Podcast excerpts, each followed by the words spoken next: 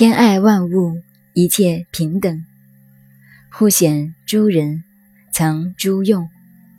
故万物而不与圣人同忧，甚得大业，至隐斋。前面我们讲到，续之者善也，成之者信也。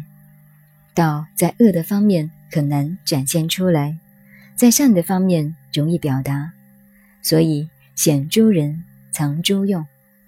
最明显的道，善良的阳面是什么？是仁义、博爱、慈悲。那么道在哪里？是藏珠用的，因为道之体不可见，用里头就可以见到体了。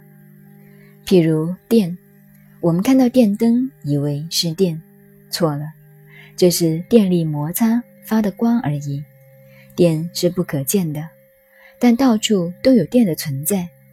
电是藏珠用的。我们双手擦热就会发电，在用上就看到它的体。那么用怎么来的？用是由体的功能发出来的。所以说显诸人藏诸用，故万物而不与圣人同忧。孔子的文章写得真好。鼓这个字形容的妙极了。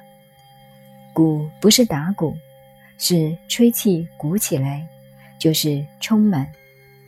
有人害肝病，肚子鼓了起来，叫气鼓胀，就是这个鼓。充满就是鼓，意思是说，道充满了在这个世界上，一切生命靠道的鼓能而发生作用。所以，道是充满在万物之中，就是古万物。譬如一束花，叶子这么漂亮，红花绿叶真美。而且这一片叶子，给植物学家研究起来，比一个原子工厂还伟大，还复杂。这个究竟是谁创造它的呢？这是道的功能。古万物。这个功能充满在万物的生命中，但是而不与圣人同忧。天地生万物，没有什么烦恼。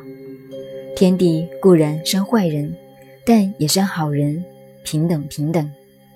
大地固然生毒物，但也生补药，没有什么好坏。天对万物是平等的，博爱的。一下雨的时候。毒草也能得到滋润，好草也能得到滋润，一律平等，没有分别。圣人则不同，得了道的人，忧时忧世，悲天悯人，这是圣人们人为的作用。但是天地之道，古万物，而却不像圣人那样忧时忧国。所以说，圣德大业，至以斋。天地万物之道是最高的道德，最高的事业。天地生万物给人，而我们一切众生还给天地的都是脏的东西。不过天地从来没有生过气，天地有如此的伟大，所以人要效法天地的胸襟，才能够得上圣人的行为。